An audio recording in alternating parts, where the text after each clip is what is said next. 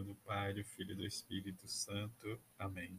Sexta-feira da segunda semana do tempo comum, Evangelho de Mateus, capítulo 21, versículo de 33 a 43 e 45 a 46. Naquele tempo, dirigindo-se Jesus ao chefe do sacerdote e os anciãos do povo, disse-lhe: Escutai esta outra parábola Certo proprietário plantou uma vinha, pôs uma cerca em volta, fez nela um lagar para esmagar as uvas e construiu uma torre de guarda. Depois arrendou-a a vinhateiros e viajou para o estrangeiro. Quando chegou o tempo da colheita, o proprietário mandou seus empregados aos vinhateiros para receber seus frutos.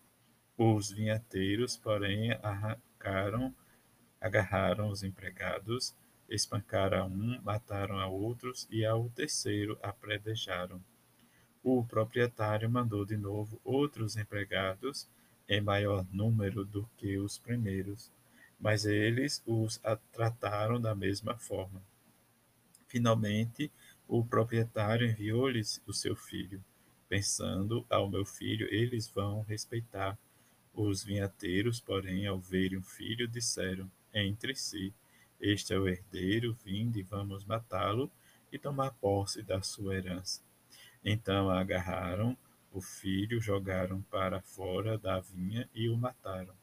Pois bem, quando o dono da vinha voltar, o que fará com estes vinhateiros? O sumo sacerdote e os anciãos do povo responderam: com certeza mandará matar de modo violento esses perversos e arrendará a vinha a outros vinhateiros que lhe entregarão os frutos no tempo certo. Então Jesus disse: Vós nunca leste nas Escrituras a pedra que os construtores rejeitaram tornou-se a pedra angular. Isto foi feito pelo Senhor e é maravilhoso aos nossos olhos. Por isso eu vos digo: o reino de Deus vos será tirado e será entregue a um povo que produzirá frutos.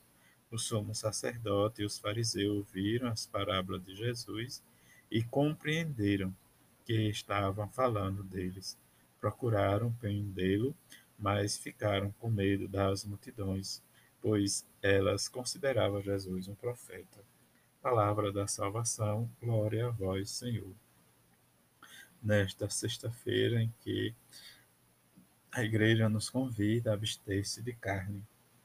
Os nossos jejum, os nossos sacrifícios, para que aconteça a nossa transformação, a nossa conversão. Jesus se submete a tais sofrimento de morte para o amor da nossa vida ou da humanidade, em que a dor e a morte de Jesus é um amor que convém insistir nisso sempre que ele nos ensina cada dia no Evangelho que escutamos, em que nós vivenciamos esta experiência.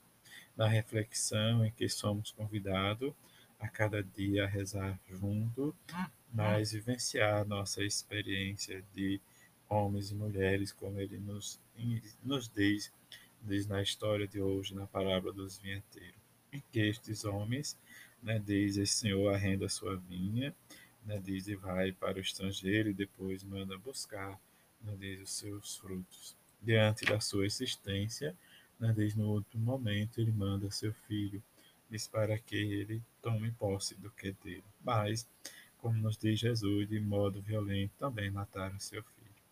Viver a experiência de produzir frutos para o reino de Deus diante da nossa realidade, precisamos também fazer um pouco e sintetizar a história da salvação, mesmo desviando a perseguição, como nós sabemos da história da salvação dos profetas enviados por Deus, também do próprio Filho, que é Jesus Cristo. Deus também ama cada um de nós, mas diante né, da vinha que simboliza cada um de nós, precisamos destes frutos sempre e corresponder ao seu amor.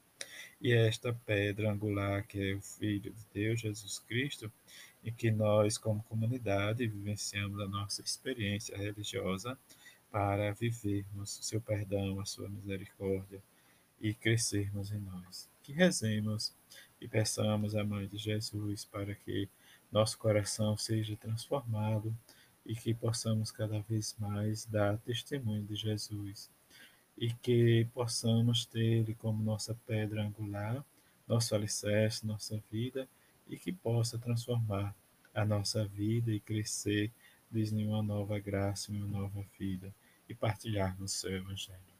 Que a Mãe de Jesus e São José nos ajude cada vez mais a fazer esta experiência de amor e de vida com Jesus Cristo. A todos uma feliz sexta-feira. Fique em paz.